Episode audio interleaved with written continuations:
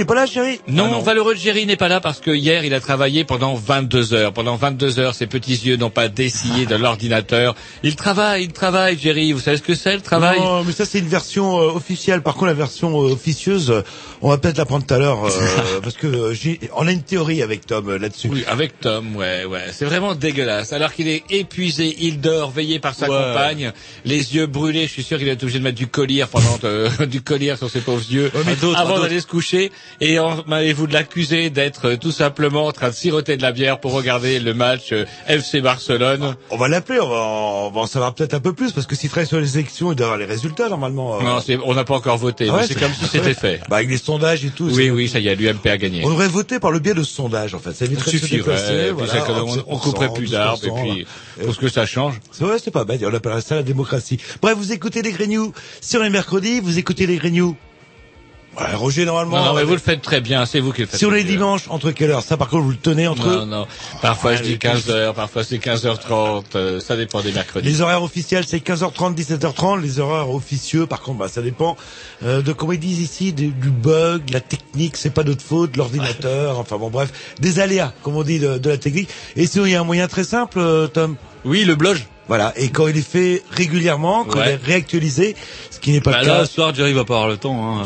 Il a que ça à Il foutre. peut pas être euh, assis dans son canapé à regarder un match de foot. Bah, et- pendant la mi-temps, il peut faire quelque chose quand même, euh, là. Boire une bière. éventuellement. Ouais. Allez, on s'écoute un petit disque et puis après, on embraye sur le vif du sujet. À Tom. Ouais, bah je la dédicace à Jean-Loup, hein, forcément. Oh, ça va être encore une émission infernale. Jerry revient. Ah, il est pas là, votre petit. Il est Ah, pas là. putain, je vais gober.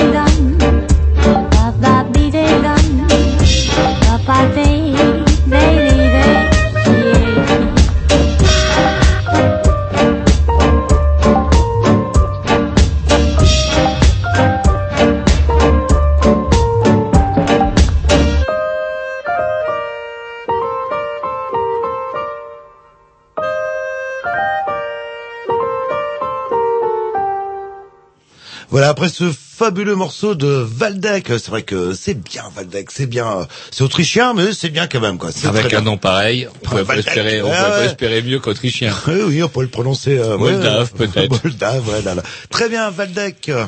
Très très bien, Valdec. Donc présentation l'émission, c'est ce qui est marqué Ah sur votre oui, conducteur. présentation sur mon conducteur. Ouais, là en ce moment, j'ai j'ai plutôt un, un flyer de Kamikaze, euh, Kamikaze Cafard, Warfare, Kamikaze Warfare. c'est Ouais, pas mais mal, hein. enfin bon, ce qui ne présente pas l'émission comme c'est marqué non, mais ça me normalement fait peur. conducteur. Ça me fait peur. Et Et, vous êtes- je n'ai pas de conducteur parce qu'on l'a oublié à la maison. Comment ça se fait Non, on le connaît par cœur, le conducteur. Ça fait bientôt 20 ans, Jean-Luc, c'est toujours le même conducteur.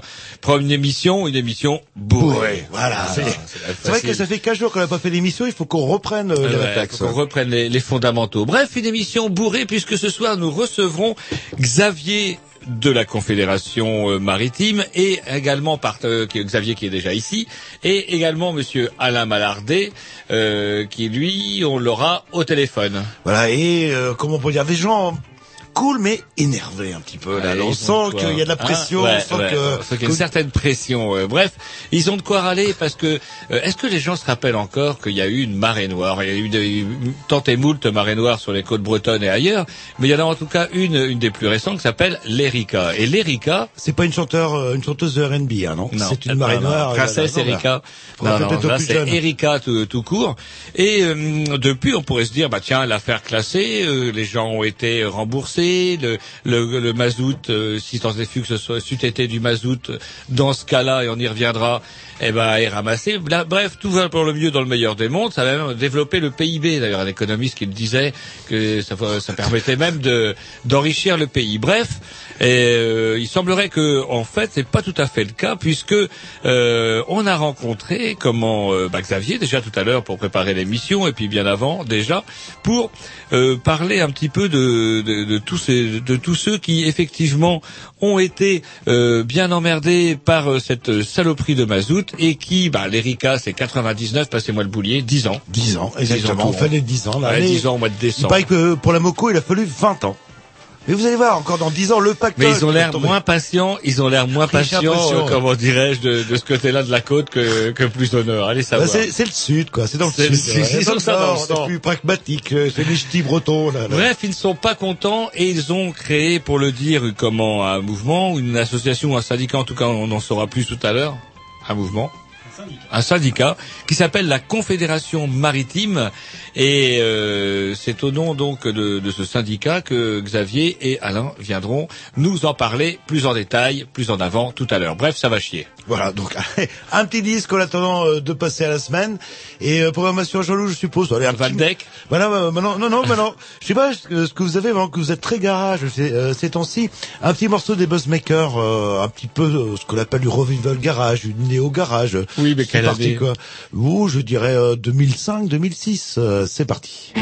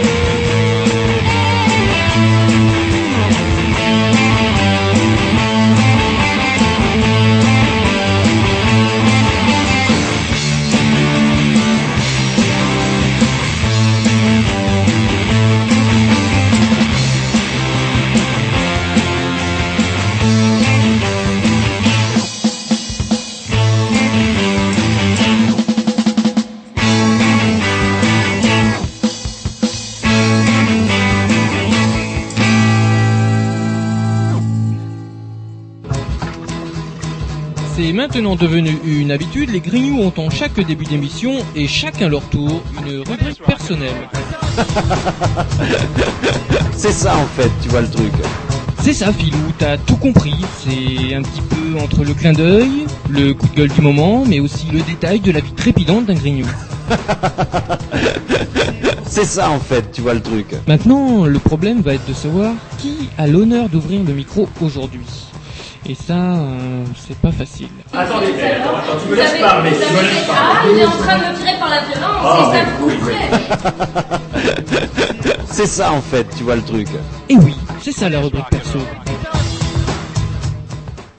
Et ce soir, vu que notre petit Roger se sent tout seul, on va lui laisser sa rubrique. Bah ouais, il est bien, ça boudet. Allez, allez-y, Il est Roger. boudet, Je Tom. m'incline, je m'incline.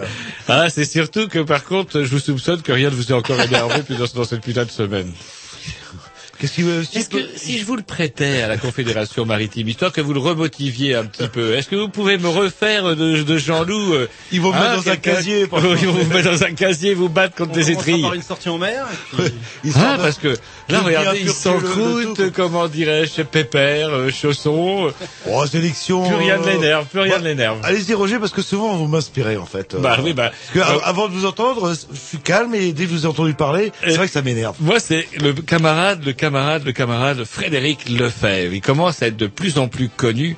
Et c'est vrai quand même qu'il a une tête inquiétante. Vous avez vu, Frédéric Lefebvre euh, Ça, c'est un type, euh, quand il est malade, il doit bosser, ce mec-là. Ben, il paraît qu'il bosse. En tout cas, c'est son problème. Je veux dire, s'il veut bosser, c'est son problème. Il n'est peut-être pas forcé de faire bosser aussi tout le monde comme, comme des tordus.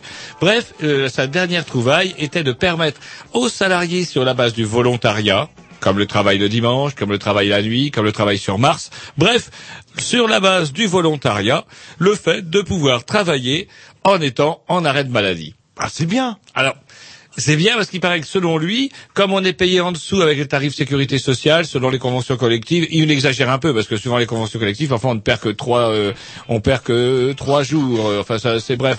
Chez les de- fonctionnaires, c'est tout de suite.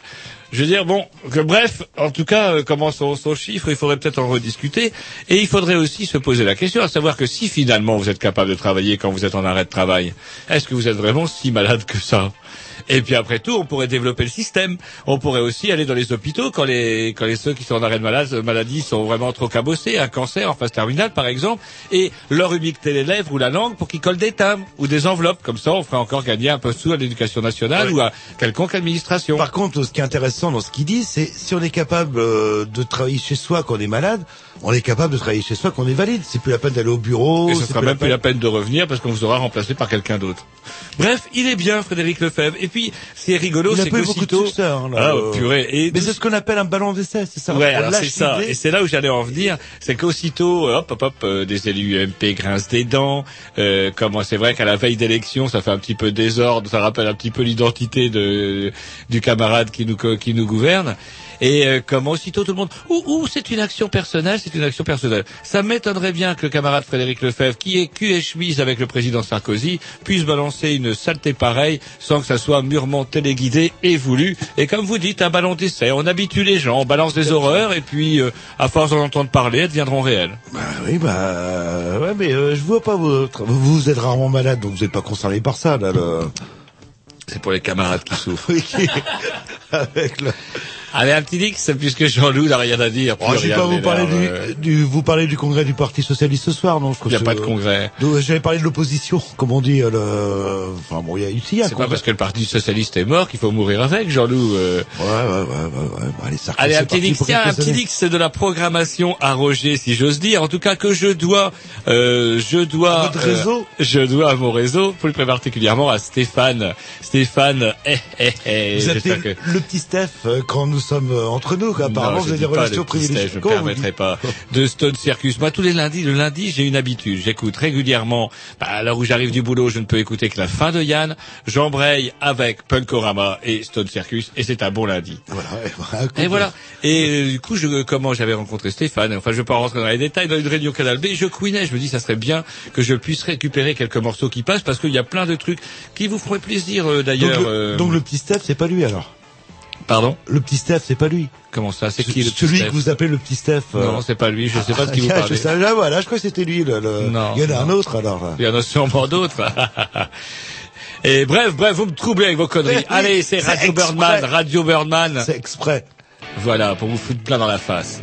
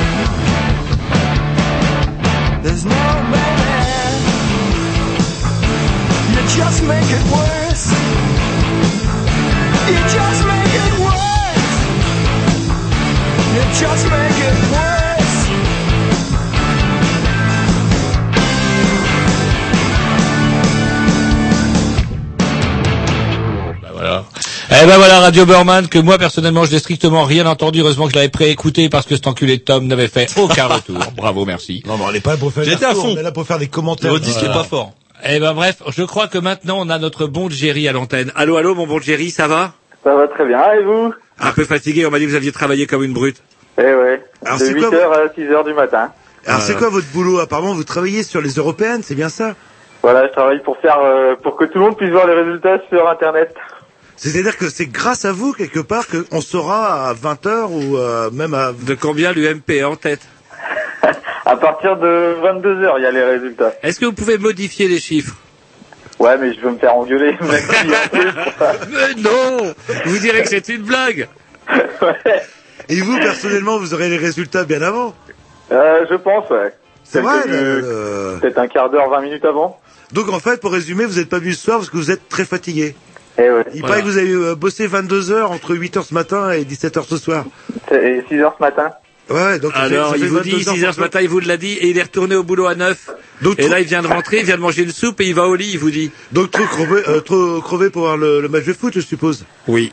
Ah, euh, Manchester-Barcelone euh, Ah, On avait oublié dans les équipes. euh, Les deux autres saletés n'arrêtent pas de dire que vous êtes pas venus à la radio ce soir pour regarder le match, c'est pas vrai Non, c'est pas vrai, pas vrai. voilà. Bon, on. Donc vous allez aller vous coucher sans regarder le match. Voilà. Voilà. bon, on va appeler régulièrement euh, durant la durée du match. euh. Très bien. Euh, comment on dit euh, carton jaune vous Non, pas carton jaune, il est fatigué, il va se coucher, il a mangé- vous avez mangé votre soupe, mon bon Jerry. Pas encore, mais ça va pas tarder. Bon, une petite soupe et au lit. D'accord. Quelque chose à nous N'oubliez pas. là. Euh, bon, moi, je mets euh, carton rouge parce que j'aime trop Carton rouge, rien du tout. Bonne nuit. Allez, Oui, bah, bonne émission. après, On va embrayer sur le vif du sujet parce que c'est Yes. quasiment. Allez, leur tour. On met un petit Dix à jungle et c'est parti. Attendez, euh, vous prenez. Ah, vous bah, prend, il a que deux bras, il a que deux bras. Ah oui, Allez, c'est parti. Un casque.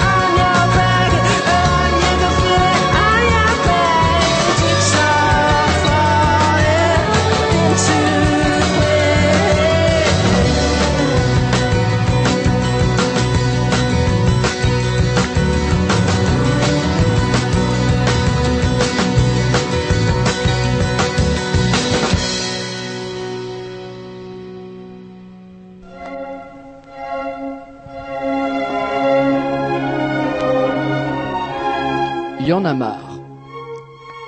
Ça ne peut plus durer. À force de dépasser les limites, je vais sortir de mes gonds. C'est la goutte d'eau qui met le feu aux poudres. Moi je dis mes couilles, merde, saloperie de nom de Dieu de bordel à cul, chérie de putain d'enculé de mes deux. Chronique coup de gueule. Eh oui, chronique coup de gueule parce que euh, bah il y a pas que des gens comme Jean-Loup que plus rien n'énerve, que plus rien euh, Zen, plus rien n'étonne. euh, ouais, qu'est-ce que vous Ouais, c'est bizarre, c'est depuis que vous êtes mis au bouddhisme, euh, ça vous va pas le bouddhisme. Ouais, vous trouvez là, euh, j'ai l'impression d'avoir une certaine sérénité là. là. Ouais, vous n'écrasez plus les mouches, vous vous tapez plus sur les araignées. Ouais, ouais, j'ai eu même plus de mal sur les paysans. Ouais, c'est une catastrophe. C'est une catastrophe. Bref, nous recevons ce soir euh, Xavier. Euh, et j'ai encore oublié, j'avais renoté votre nom, Xavier, ouais, que j'avais pas cité tout à l'heure, Xavier Lambion. C'est bien ça? Oui, c'est ça. Eh, Et tout à l'heure, on recevra par téléphone Alain Malardet. Et euh, comment dirais-je, euh, si ces deux personnes ont eu la gentillesse de venir avec nous ce soir, c'est pour nous parler un petit peu, et même beaucoup, euh, de l'ERICA, de ses conséquences, et comment, bah, quand on est citoyen lambda, quand on se retrouve confronté à une saloperie comme ça, on perd tout, et dix ans plus tard, on n'est pas plus avancé, si ce n'est qu'on a quand même, on a derrière soi une longue expérience des tribunaux, si j'ai bien compris. Bah oui, c'est euh, c'est c'est un petit peu ça. Oui, euh, il a fallu créer effectivement à l'époque. Donc c'était euh, juste après le naufrage de l'Erika. Donc le 12 décembre, euh, il a été créé euh, en début janvier euh, 2000 un syndicat, la Confédération maritime, qui est un petit peu, euh, je dirais, la petite sœur de la Confédération paysanne, dans la mesure où on défend les mêmes intérêts pour euh, chacun des métiers respectueux. Nous, on va euh, à la limite défendre aussi euh, le littoral, les, les, les marins pêcheurs et, et tout ce qu'il y a autour, alors que la Confédération paysanne s'occupera davantage effectivement de, de l'agriculture. Voilà, donc on a créé ce syndicat pour euh, eh ben, effectivement pour rentrer dans le chou des politiques, parce qu'effectivement, euh, euh, l'ERICA pour beaucoup de personnes aujourd'hui, c'est une histoire qui est finie. Eh bien, moi, je réponds à ça que c'est loin d'être fini. Qu'aujourd'hui, il y a 6000 dossiers qui sont en attente d'être indemnisés et qui ne sont, qui ont été indemnisés, mais en partie, je dirais jusqu'à 20 ou 30% de leur euh, euh, de leur préjudice. Et, et, et, en fait, euh, on a retrouvé à l'époque, eh bien, euh, un certain nombre de politiques, d'élus, de magistrats, euh, les mains dans le pot de confiture, hein, tous à se partager un gros magot, et les victimes attendent elles toujours euh, leurs indemnisations. Voilà. Peut-être pour les plus jeunes auditeurs d'entre nous qui doivent maintenant, au moins avoir 32 ans ou 33 ans, qu'est-ce qui s'est passé en fait Euh, C'était en 2000, euh, en, en 99. euh, 99. Alors, c'est- Donc l'Erika, c'est un pétrolier. Qu'est-ce qui s'est Voilà, passé exactement alors, le 12 fait décembre de 99, hein, donc euh, un pétrolier, euh, donc sur lequel effectivement un chargement de déchets, mais ça on en parlera euh, après, euh, appartenait donc euh, à Total. Et, euh, et en fait, effectivement, ce, ce, ce naufrage a causé euh, pratiquement euh, la souillure de 400 km de côte. Dans quel coin de Bretagne plus précisément? Alors Là, on a commencé à la base du Finistère, hein, Finistère Sud, euh, tout le Morbihan, Loire-Atlantique et, et une partie de la Vendée, hein, tout, tout- toute la partie euh, donc euh, ouest, hein, je dirais sud-ouest un, un peu de, de la de, de la Bretagne. Euh, 400 km de, de, de côte euh, un préjudice à l'époque évalué à peu près euh, à près d'un milliard d'euros. Hein, c'est ce qui avait été demandé euh, Mhm. euh, au tribunal correctionnel de Paris euh, lors du procès de l'Erika. Euh, le- on en a reçu qu'un cinquième, hein, donc euh, voyez-vous, ça, ça Et- explique déjà beaucoup Alors, de vous, choses. vous étiez... Et, et je vais bien revenir aux sources. En fait, qu'est-ce qui a provoqué ce, ce naufrage euh, Mais ce naufrage, c'est tout simplement la corrosion d'un vieux bateau. Hein, Ah ouais, un navire ces na- pourri, c'est- poubelles qu'on Voilà, trouve ouais. tout le long de la côte. Affrété que- par qui? affrétés souvent par des multinationales qui sont plus que milliardaires, qui ont les Mhm. moyens d'avoir leur propre compagnie, faut, quoi, qui auraient les moyens de pouvoir D'avoir des bateaux. euh, d'avoir des bateaux fiables, mais qui toujours par, six- par souci d'économie euh, passe son temps à, à effectivement euh, euh, prendre des bateaux poubelles pour transporter leur merde. Mmh. Voilà. Alors ça c'est c'est c'est du délire parce que ça l'a toujours été, ça l'est encore et malheureusement après l'histoire de l'Erika, j'ai- vraiment peur que ça le soit encore. L'Erika n'a pas été une leçon. Je, Surtout, je- vous disiez tout à l'heure quand on préparait l'émission, là on parle de l'Erika, on a parlé de la Mococadis un peu tout à l'heure, mais euh, tous les ans c'est combien de marées noires aussi Il y a des Alors il faut savoir, voilà, il faut savoir que, il faut savoir que ça personne le sait, mais on compte à peu près aujourd'hui deux marées noires par mois dans le monde. elles peuvent être petites, Mhm. c'est-à-dire qu'elles vont souiller que 300 ou 400 kilomètres de côte. Hein, euh, euh, enfin, ça, c'est des grandes, mais je veux dire, euh, on peut on, peut trouver effectivement des petites marées noires, simplement un navire qui va couler, qui va perdre sa, sa, sa- qui va perdre son réservoir, hein, sa cargaison de, de fuel. Mais il faut compter à peu près deux marées noires par mois dans le monde. C'est énorme. C'est énorme. Mmh, Alors effectivement, nous, on est toujours, euh, on est au courant de celles qui nous touchent principalement, qui nous préoccupent. On va faire juste un petit flash de, de 5 secondes sur une marée noire euh, en Antarctique ou ailleurs, mais c'est tout, ça s'arrêtera là, quoi. Mmh, Euh, pour les- donc, donc pour indemniser donc ces marées noires, il faut savoir que effectivement, euh, ça, ça, ça coûte cher. Et donc il y a une le FIPOL, hein, le FIPOL c'est une base qui est donc euh, financière qui est qui appartient à tous les pétroliers du monde dans lequel tous les pétroliers cotisent, c'est leur propre assurance. Ce FIPOL il est il est basé à Londres et c'est lui qui doit venir en complément des assurances des armateurs pour pouvoir aider les victimes à se remettre de cette marée noire. Alors justement, pour parler de, de victimes, alors moi je me dis, moi je suis pas du coin, hop, ça s'est passé pendant l'hiver. Bon, ils vont nettoyer euh, tout ça euh, et ce sera propre pour la saison l'été. Donc ça va gêner personne. Euh, ouais, c'est pas vraiment. Il y a pas, il y a pas que le tourisme peut-être. Oui, mais bon, il faut savoir que le, le budget de, de la Bretagne, euh, si je, mes souvenirs sont bons en chiffres, c'est 51% du budget de la Bretagne, c'est le tourisme qui l'apporte, hein, c'est Mhm. quand même Mhm. énorme. Bon, il faut, il faut en tenir compte. Et, Et puis, il y a pas que les touristes Oui, c'est ce que je veux dire. il y a fait. pas que le Voilà. tourisme. Alors, il n'y a pas que les touristes, mais il faut savoir qu'effectivement, euh, euh, la Bretagne, on y vient effectivement euh, pour ses côtes, euh, ses plages, toute son histoire, sa culture.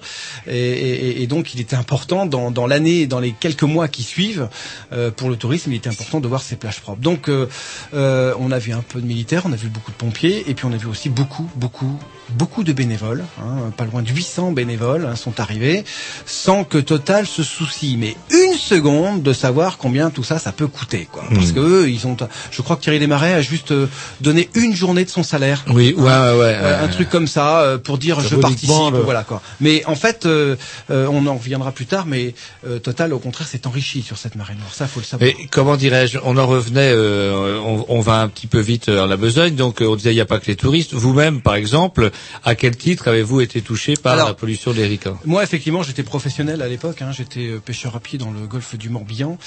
Euh, Qu'est-ce qu'on appelle un pêcheur à pied euh, un pêcheur à pied, C'est pas un amateur, Non, par non, contre. du non, c'est un, c'est un, voilà, c'est un pêcheur qui cueille, qui cueille les coquillages, Qui font la bonne taille, etc. C'est pas l'amateur ah, non, qui non, non, non, pille, c'est pas ce n'importe quoi. C'est-à-dire qu'en fait tout le domaine maritime est géré par des Excusez-moi, affaires c'est pour Jean-Luc. maritimes, voilà, et, et qui mettent en place des zones de pêche, hein, données, euh, confiées à des professionnels.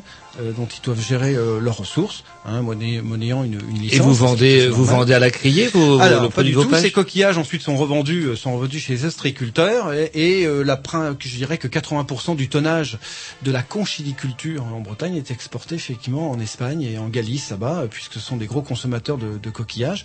En France, on ne consomme pas beaucoup de coquillages.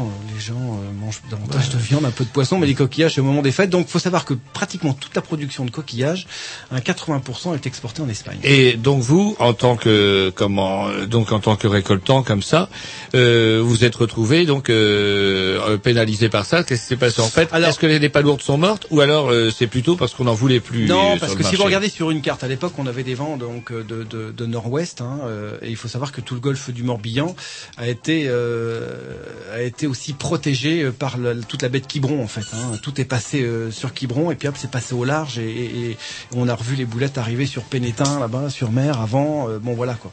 Euh, donc on a été un petit peu, euh, on a été un petit peu épargné. Euh, mais ceci, ci, il y a eu- il y a ceci dit, pardon, il y a eu quand même un décret euh, préfectoral qui a interdit les pêcheurs à pied de pêcher pendant trois mois. Voilà. Donc euh, même si euh, ces palourdes étaient, pouvaient être consommables, euh, ils ont voulu être prudents. Bon. Il est évident que ces trois mois, effectivement, auraient dû être dédommagés à tous les Mmh, pêcheurs à pied. oui, On était ça euh, semble 270 à l'époque. Et, euh, et en fait, ils en ont absolument pas tenu compte. Euh, ils ont mis en place à Lorient une structure euh, qu'on a appelée euh, le FIPOL, qui était gérée par euh, une personne comme vous et moi, donc une société privée qui a embauché du personnel pour pouvoir indemniser euh, les personnes, ce qui était déjà du délire. hein. On sait qu'une société aujourd'hui est faite pour faire des bénéfices. Ah oui, oui. Alors effectivement, de voir déjà une, une société mise en place euh, dans le but de faire des bénéfices Euh, en sur- redistribuant des indemnités, oui, voilà, c'était quand même, c'était quand même un petit peu délirant dans la mesure où les affaires maritimes à l'époque ont complètement, mais alors que c'était leur boulot, c'était Bah oui. Et leur c'est eux- et c'est eux qui vous et, inscrivent, et, hein. et, et ils se sont complètement démarqués de ça, vous comprenez, euh, nous, euh, ça ne nous regarde pas, bon. Justement, c'est quoi le FIPOL Parce que ça, il y a plein de gens que ça, le le nom est un petit peu familier à beaucoup de personnes. Alors, c'est quoi l'origine? Le FIPOL, c'est un fonds d'indemnisation, hein, euh, donc euh, qui est basé à Londres, un fonds d'indemnisation qui vient en complément des, je dirais des, de l'argent rapporté par les assureurs des armateurs. Voilà. Alors le, gros scandale de l'Erica, il faut qu'on voilà, faut qu'on en vienne. euh, le gros scandale de l'Erica, c'est qu'effectivement, il faut savoir que la France a ratifié une convention internationale en 1992. Euh, et cette convention internationale stipule que toutes les indemnisations doivent être dans un dans un il y a un règlement euh, à tenir. Et en premier temps, donc, euh, c'est d'abord l'assureur de l'armateur qui, qui arrive, qui intervient en premier, hein, qui arrive donc avec une somme d'argent.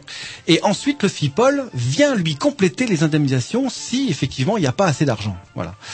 Mais en fait, c'est pas du tout, du tout, du tout comme ça que ça s'est passé. hein. Il faut savoir qu'à l'époque, on avait un président de, de région qui s'appelait Monsieur Derohan, hein, qui était le bras droit de Monsieur Jocelyn d'ailleurs de, de Jocelyn Derohan, voilà, qui était Ah, président, n'importe euh, qui, qui était président. Et, et attention, descendant des princes de Bretagne, pas les artichauts, les, les sangs bleus. Écoutez, Ce que je vous propose, c'est de faire une petite pause Oui, musicale. c'est vrai, on n'a même pas Et fait après, une. on embraye euh, en a fait une, ça c'est incroyable. Non, non, mais euh, quand c'est parti, c'est parti. hein, là, le- Donc on s'écoute un morceau, programmation à... Oui, et c'est, c'est, j'ai oublié. C'est sur- euh, su- super bien. Ah oui, un vieux, vieux, un très vieux morceau. Allez, corte à tout, c'est parti.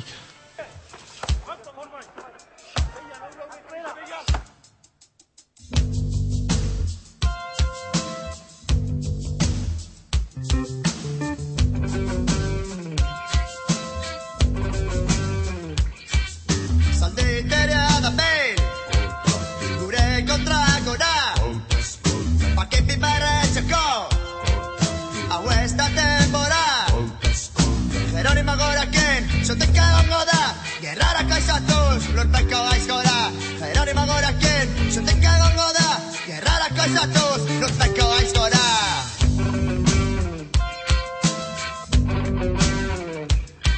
Gai odore berriak Betiko moduan Zirko denbera da behin Gure inguruan Bankuetxe gobernu eta parlamentuan Orduko julio Cesar haran undaguan Bankuetxe gobernu profesor Arano Taguán.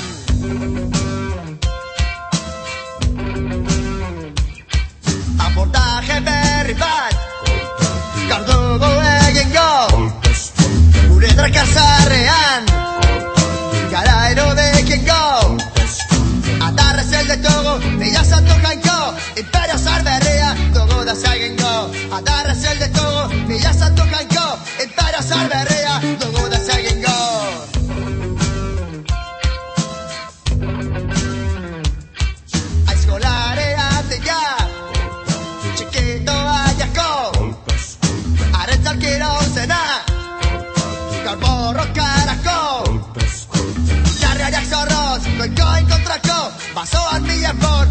moromako, kitarrariak zorroz, kolkoa inkontrako, basoak bilan bor, utziz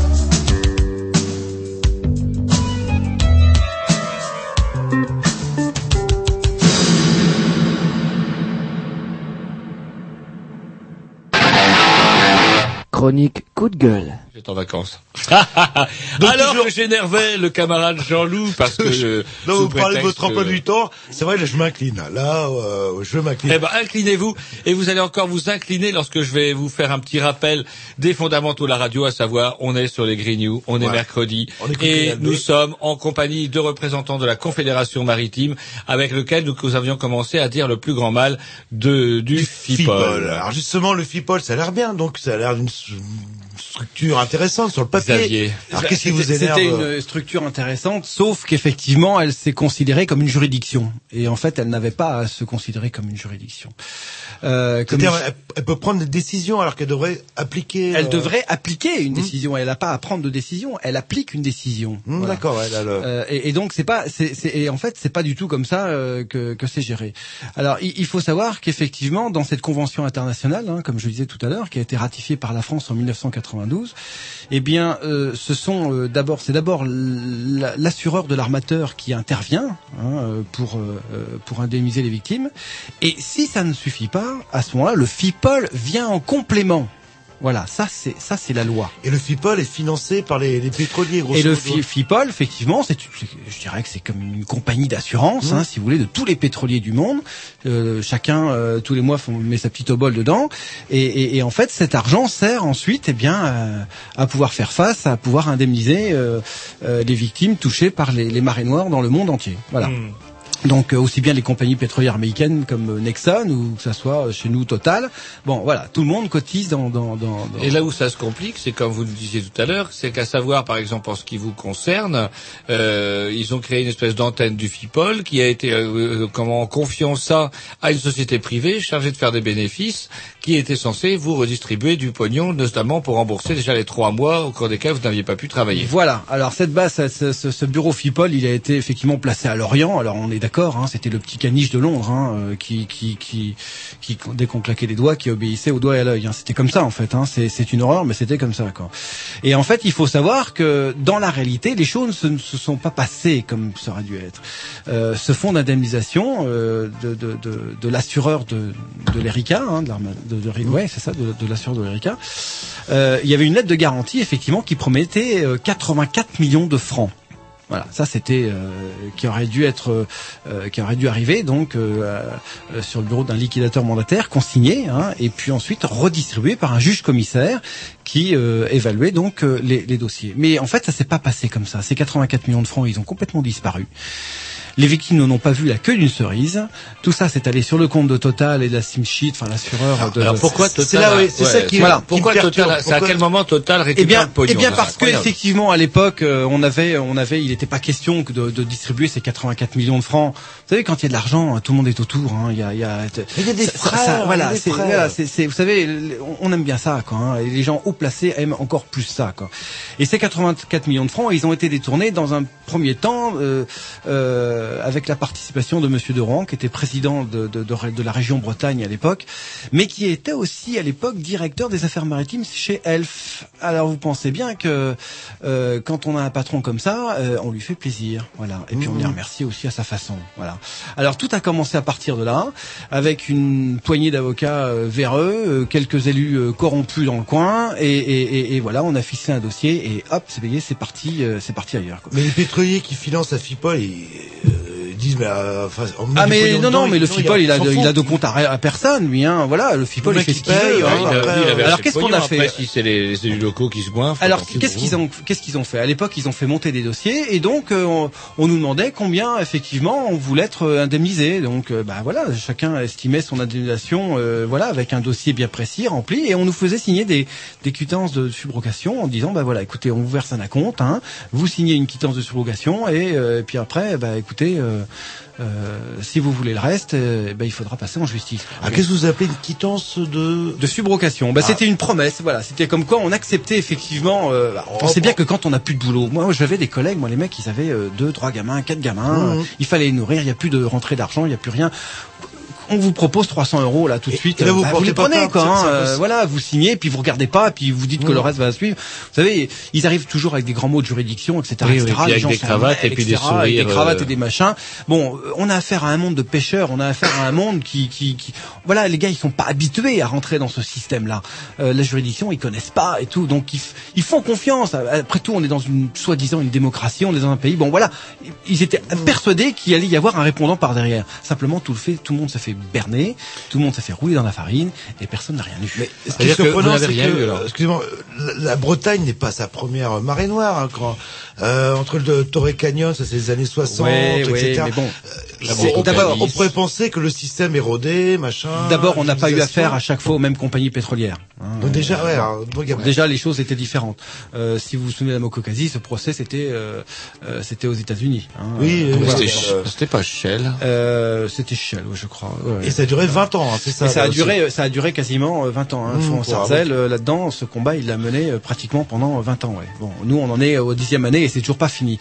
Mais, euh, Mais qu'est-ce qui, je voulais revenir aussi sur euh, votre votre métier parce que du coup bon trois mois pendant lesquels vous pouvez pas bosser mais est-ce qu'après euh, il était possible de nouveau de commercialiser les palourdes ou Oui, non, mais bon, tout ça, euh, oui, bah, bien sûr, il fallait effectivement les palourdes passer dans des bassins de décantation, hein, ça c'était obligatoire, euh, ça l'a toujours été. mais est-ce que le Euh, marché est-ce que la demande a suivi? C'est-à-dire est-ce que les gens sont pas non, méfiés? non, les gens sont, ça a été hyper réticent après. Ah, attendez, si, hein, les comprendre, noires, là. le pétrole, etc. Les gens ont boycotté un peu le truc, euh, donc les, les ostriculteurs ça, ont plongé avec ça. Enfin bon, vous savez, ça, ça a arrangé personne ce truc-là. Mm. hein, faut, faut, faut arrêter.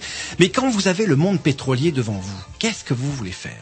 Ce sont des, multi, des multinationales qui sont souvent plus riches que certains pays eux-mêmes, quoi. C'est, mais c'est, c'est, c'est, c'est- voilà, c'est le droit de l'argent total. On, on est, on- on- moi, je m'aperçois aujourd'hui que dans le système de, judiciaire dans lequel on est, protège Total. C'est Total, c'est euh, voilà, c'est c'est la première, euh, c'est la première multinationale en France qui rapporte autant d'argent. Donc on ne touche pas à ces gens-là. On ne touche pas. Et donc, comme le procès, euh, le, de- le- comme le procès des indemnisations a eu lieu en Bretagne, eh bien, il faut savoir que la cour d'appel de Rennes, qui gérait aussi euh, toutes les, les- les tribunaux de commerce qui ont été, euh, bon, les uns et les autres euh, ont- ont- sont tombés, mais euh, voilà, tout, tout ça, ça se passait en Bretagne. Et on s'est aperçu qu'en fait, on avait affaire à une magistrature, mais qui était complètement dans le coup et tout. C'était du délire. Quoi. Donc la Confédération maritime a fait quand même révoquer euh, deux tribunaux de commerce, bientôt le troisième, c'est en cours. Il a fait quand même démissionner euh, trois juges, enfin il a fait quand même tomber trois juges commissaires, dont un qui a démissionné. Euh, on vient de faire tomber quand même la cour d'appel de Rennes et son premier président hein, au mois de décembre dernier, ce qui fait que c'est quand même Ah. pas rien par la cour de cassation. vous avez un tableau de chasse comme ça c'est des hermines vous accrochez du des délire, hermines c'est sur du délire le parce que c'est une histoire qui est, qui est complètement dingue et personne n'est au courant. Ah, justement, Voilà. qu'est-ce qui va, qui dit la justice euh, C'est quoi C'est des conflits d'intérêts pour les Ouais, magistrats C'est Mais, des- mais complètement, voilà. Vous avez des magistrats, vous avez, vous avez, vous avez les, les, les, les- vous avez les purs et durs, hein, les professionnels, hein, comme Eva Joly et, et d'autres. Et puis vous avez les carriéristes, voilà, hein, des, les gens qui sont aux ordres hein, euh, de, de Paris et puis euh, qui, qui effectuent euh, comme ça euh, le travail qu'on leur demande. Voilà, vous répondrez ça, vous direz ça et vous signerez ça. Voilà, c'est tout. C'est pas plus compliqué que ça. Ah, vous parlez de gens qui étaient aux ordres de Paris, mais quand même, on a un représentant, euh, on parlait tout à l'heure, hein, même un duc euh, qui a dû défendre quand même l'intérêt de la Bretagne et des Bretons. euh. Bah oui, mais lui, il a fait le contraire. Voilà. Euh, Il faut savoir que Monsieur, Monsieur Doran, Doran, euh, oui mais si duc de Rohan c'est bien Euh, pour lui c'est bien pour la Bretagne Ah ouais, mais non, De- c'est pas comme Bah ça. oui. Mais vous savez, euh, moi j'ai j'ai déjà entendu Monsieur de Rohan et je trouve qu'il a une certaine image des Bretons qui est pas forcément celle que l'on voit. hein. Bah, c'est peut-être Voilà. pas étonnant Il, il s'est servi vois- d'eux, il s'est servi d'eux pour arriver au pouvoir, mais en fait le reste il en avait rien à foutre. C'est peut-être pas étonnant quand je vois dans la, quand j'ai la lecture de, de l'ouvrage d'Alain Malardé justement le pot de terre contre les, les pots de vin. Euh, vous avez quand même une rencontre un jour assez musclée avec euh, Ah, Prince de Rohan. On, on en a eu plusieurs. Vous avec eu lui. plusieurs. on en a eu plusieurs avec lui. Hein. Euh, on a su, il sait nous parler, on a su lui répondre. Hein. Euh, Alors mais- donc, on va peut-être, bah, je vois leur tour. Il est 21h. On avait dit qu'on appellerait votre collègue. Est-ce que vous pensez qu'il est, qu'il ouais, arrive ouais, je, je- un je petit sais mix qu'il est en avant. mer là. Je, je... Mais bon, on peut l'appeler quand même. Il n'y a pas de problème. Bon, on se met à- Et puis comme ça, attendez, je, je termine. Et puis comme ça aussi, on reviendra bah, sur le comment, ce qui nous a fait vous connaître. Et effectivement, c'est c'est cet ouvrage là, et où euh, comment à travers une série euh, d'actions, euh, comment ah c'est spectaculaire euh, auxquelles vous avez participé vous aussi. Euh, On en a fait quelques-unes, ouais. Euh, on a, on a, on n'a pas hésité à aller euh, envahir le château de Thierry des Marais, par exemple. hein. Euh, ça, c'était deux ans. Euh, Vous savez, Thierry des Marais qui s'est installé avec son pétrolier en Bretagne, hein, qui nous a imposé euh, qua- qua- 400 kilomètres de, de goudron. Nous, on est arrivé chez lui, donc c'était aussi après AZF, hein, Toulouse, vous vous souvenez, euh, euh, 52 morts quand même. Et, et donc, on, est, on avait débarqué chez lui. Apparemment, c'était pas un problème. Hein. Une marée noire, une société qui pète là, qui fait des, des, des, des, dégâts par, mille, par millions. Donc nous, on est arrivé chez lui effectivement, puis on a dégondé. Je dis bien, on a dégondé les portes et les fenêtres. Moi, j'avais récupéré Rien effectivement. cassé, euh, non, euh, non, on n'a rien cassé. On a dégondé, on a posé au sol. Hein, C'est-à-dire qu'on a ouvert les portes et les fenêtres puisque les Toulousains s'étaient retrouvés sans porte et sans fenêtre. Nous, on, a- avait fait autant chez lui. Et moi, j'avais pas oublié de rapporter par contre deux seaux de, de, de goudron ramassés sur les plages. Et voilà, je, je me suis permis de lui goudronner ses, ses murs euh, de son château et de son enceinte. Voilà, ça, c'est, c'est, on se sent pas bien, hein, Monsieur Desmarais, quand euh, on, on, on investit comme ça chez les autres, on se sent pas bien. Effectivement, son, son frère, euh, l'amiral Arnaud Desmarais, quand il a su ça, a eu un malaise cardiaque. Voilà. Il en a, Oh, bah, il, a- ça- il ça en a, fort, hein, voilà, il en a pas eu pour les victimes de l'Erika, mais pour son château, vous comprenez. euh, c'est il- il en normal, a- c'est un peu normal, c'est Bah oui, bien que vous on avez arrive. essuyé. Quand on arrive chez les gens comme ça sans prévenir et puis qu'on souille, bah ouais, que voulez-vous, ça peut. euh, ça Donc vous mal. étiez quand même euh, passablement en colère lorsque vous êtes livré euh, à cette action. Qu'est-ce que vous espériez de, de ça? On va se mettre On à faire attendez, à faire parler puisqu'on a, on Bah, a- cette affaire-là, je vais vous dire, elle est passée, elle est passée donc, euh, on a été, bien sûr, on a été mis en examen. Euh, ça a duré deux ans et demi, trois ans. Euh, j'ai été condamné et toutes les gens qui étaient avec moi, donc à l'époque, il y avait Alain Malardet, il y avait Jo Le Guen, il y avait Eugène Riguidel, hein, des gens quand même assez connus qui, qui sont venus, on est, on est venus tous ensemble. On a tous été condamnés à un euro symbolique pour avoir fait ça. Voilà. Ça, par contre, c'était le tribunal d'Auxerre qui nous a, qui nous a, euh, qui nous a condamné à cette amende. Je vous assure que ça aurait été à Rennes, euh, on n'avait pas une peine comme ça. hein. C'était, ça aurait été pire. On délocalise des, des procès quand c'est Ah comme oui, ça. oui, oui, oui. Pour, euh, Ah ouais. se C'est une vieille dépassionner, manœuvre. euh. Non, non. Allez, on se met un petit disque, puis après on va continuer euh, bah, notre conversation. C'est parti, programmation à Roger, un morceau qui pète. Yes, euh, yes, en espérant que j'ai du retour. Je vous dirai qui c'est si j'ai du retour, sinon je vous dirai pas. C'est parti.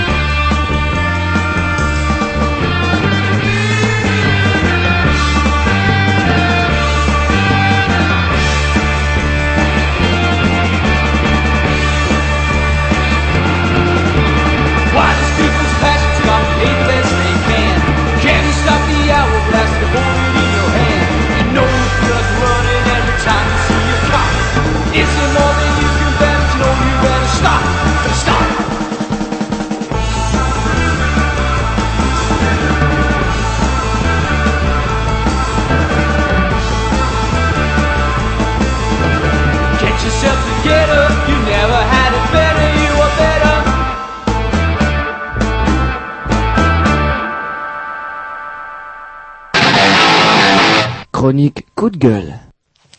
Voilà, voilà, alors que Jean-Loup est parti soigner sa pauvre prostate malade. Et oui, c'est une catastrophe. Il est tout parti toutes les cinq minutes, Jean-Loup. Dès qu'il y a un morceau de musique, vous avez pas eu de chance parce que j'ai passé les moving sounds. euh, Et voilà, mais c'est pas long, un moving sound. C'est pas, c'est pas 7 ou 8 minutes le temps réglementaire qu'il vous faut pour aller aux toilettes. Ah, une minute 40, ça suffit bien. Bref, grâce à la magie de la technique, je crois que, est-ce que on a, euh, monsieur Alain Malardet au téléphone? Oui. Allô, allô? Allô, oui, bonsoir. Ah bonsoir, bah, c'est incroyable comment euh, euh, vous êtes. Est-ce que vous êtes encore à, à bord de votre bateau ou vous êtes rentré chez vous là? Ah non, je viens de débarquer là. Euh, tout de suite, on a fait un convoyage maritime, donc j'ai ramené mon bateau du golfe du Morbihan euh, jusqu'à Port-Louis, en passant par l'île de Groix. Et là, on a, on a accosté il y a à peu près un quart d'heure. Ah bah d'accord. Et justement, bah, nous euh, en compagnie de Xavier qui nous parlait un petit peu bah, de tout ce qui a euh, précédé euh, les discussions, le côté juridique. Et si j'ai bien compris le discours, quand on discute, quand on passe par la justice, ça sert à rien en fait. Rien ne vaut l'action quelque part. Bah, C'est-à-dire que la France n'a jamais fonctionné comme une vraie démocratie. Il faut absolument mener des actions de force pour être entendu et pour faire aboutir des revendications. Et c'est absolument dommage parce que en fait ça ça sert les intérêts de personne, ça cause euh, éventuellement euh, des préjudices, alors que les affaires pourraient se régler euh, à l'amiable à partir du moment où on accepterait d'écouter des gens et puis qu'on fasse aussi fonctionner euh, une justice qui soit à peu près égale pour tout le monde. Parce qu'on voit bien aujourd'hui qu'on est dans un système judiciaire euh, qui est contrôlé par le pouvoir de l'argent et que euh, suivant les moyens de défense que vous êtes capable de financer, hein, suivant la puissance financière que vous représentez, financière ou politique d'ailleurs, ou même les deux associés, eh bien à ce moment-là vous aurez des chances d'obtenir un jugement favorable ou pas. Quoi. Donc aujourd'hui la justice est complètement orientée. Alors d'où aussi la, la, la création de la, la Confédération maritime? Alors d'où la Confédération euh, maritime, puisqu'il a bien fallu à un moment ou à un autre euh, regrouper des gens, si vous voulez, qui avaient un intérêt commun ou des causes communes euh, à défendre, euh, de manière à s'unir et dégager une, une, une force euh, soit supérieure à celle de quelqu'un qui est un peu isolé dans son coin face à un empire financier comme celui de Total Fina. quoi. Hum, Alors la Confédération maritime, c'est un, c'est un syndicat, certes, mais tout le monde peut y adhérer, même si on n'est pas un professionnel de la mer, apparemment. Ah non, non, pas du tout. Non, non, non. Non Non, non, c'est un syndicat professionnel, maritime, ne peuvent y adhérer que des marins, dont c'est la profession. Hein, euh, les seules exceptions qu'on ait sont des gens qui peuvent rendre des services importants au syndicat, puisque j'ai vu que Madame Eva Joly... Voilà, bah, c'est euh, justement à propos de ça que je vous disais tout à l'heure. Oui, à- à tout à fait. Donc oui, oui. Mais alors justement, j'apporte un éclairage sur le sens de votre question. Euh, Madame Eva Joly, euh, qui est quand même euh, une dame qui a une forte notoriété dans le milieu judiciaire, et vous le savez, qui a quand même réussi à mettre les dirigeants de Elf sous les verrous. Hum. Alors, on a là quelque chose de commun, puisque Total, Fina et Elf, hein, tout ça c'est la même boutique, et donc on avait besoin des conseils d'une magistrate de haut niveau euh, pour pouvoir affronter le milieu pétrolier. Et c'est en ce sens-là que Madame Eva Joly donc euh, a rendu des, services très importants au syndicat et a pu en devenir membre. D'accord. Et alors au bout d'un moment, par contre, on a, euh, vous êtes rendu compte que il fallait passer un petit peu à des, choses plus radicales. Comment ça s'est passé où les deux sont mélangés, la Confédération maritime, le et les- comment les actions plus spectaculaires, on va dire? Bah, les actions spectaculaires. Nous, la Confédération maritime, on s'est un peu construit sur le modèle de la Confédération paysanne. Bon, euh, j'ai eu beaucoup de, de si vous voulez, de- de- d'interviews communes auprès des radios et des télévisions à côté de, de José Beauvais. On a fait des, des choses ensemble. Bon, euh, on a bien vu que euh, aujourd'hui, regardez, on va prendre l'actualité pour imager le propos. Aujourd'hui, il y a la crise du lait. Hein, Les producteurs de lait sont payés euh, le tiers de ce que leur euh, leur coûte la, la production. hein. Eh bien, qu'est-ce qu'il a fallu qu'ils fassent pour que quand même ils soient payés à leur juste prix, sachant que tout le système commercial euh, qui est en aval de leur activité, eh bien lui gagne de l'argent, hein, les fromageries, etc. Et eux, les producteurs, eh bien, ils passent à la trappe, on ne leur paye pas leurs produits au juste prix. Eh bien, qu'est-ce qu'il a fallu qu'ils fassent? Il a fallu qu'ils aillent occuper des usines, il a fallu qu'ils aillent occuper des supermarchés, il a fallu qu'ils barrent des routes, euh, euh, qu'ils enflamment des pneus, etc., etc. Euh, il n'aurait pas été aussi simple que le ministre de l'Agriculture, M. Barnier, pour pas le nommer, reçoive les agriculteurs, leur dire écoutez, effectivement, vous êtes payé à un prix qui correspond pas à la réalité de la prestation que vous offrez et du travail que vous avez pour la production du lait, eh bien, on va réajuster ça. Euh, Ça aurait été le bon sens. Ça marche, euh, ça marche moins bien pour les, les caterpillars, etc. Par contre, euh, là, ils ont beau... Bah, parce qu'ils n'ont pas d'action déterminée. Parce que si les caterpillars, s'ils sortaient justement leurs caterpillars, j'ai bien compris que c'est vrai. bulldozers ces machins-là. Ouais, un petit peu, ouais, les, les, tous les Eh vilains engins si les là. caterpillars sortaient les caterpillars et allaient défoncer les préfectures avec, moi je suis persuadé qu'ils obtiendraient gain de cause le lendemain. Donc, vous n'êtes pas véritablement pour un fonds commun comme euh, le prône des syndicats aujourd'hui qui va de la CFTC à comment à FO. Mais non, mais non, ils, là, ils sont, ils sont, ça c'est des gens qui sont des gentils. Ils sont gentils, c'est pour ça que ça payera jamais. Et ils se mettent euh, dans la rue à 5000, à 10 000 avec des pancartes sur lesquelles il y a marqué on veut pas mourir. Et ils vont tous ensemble au cimetière avec leurs pancartes.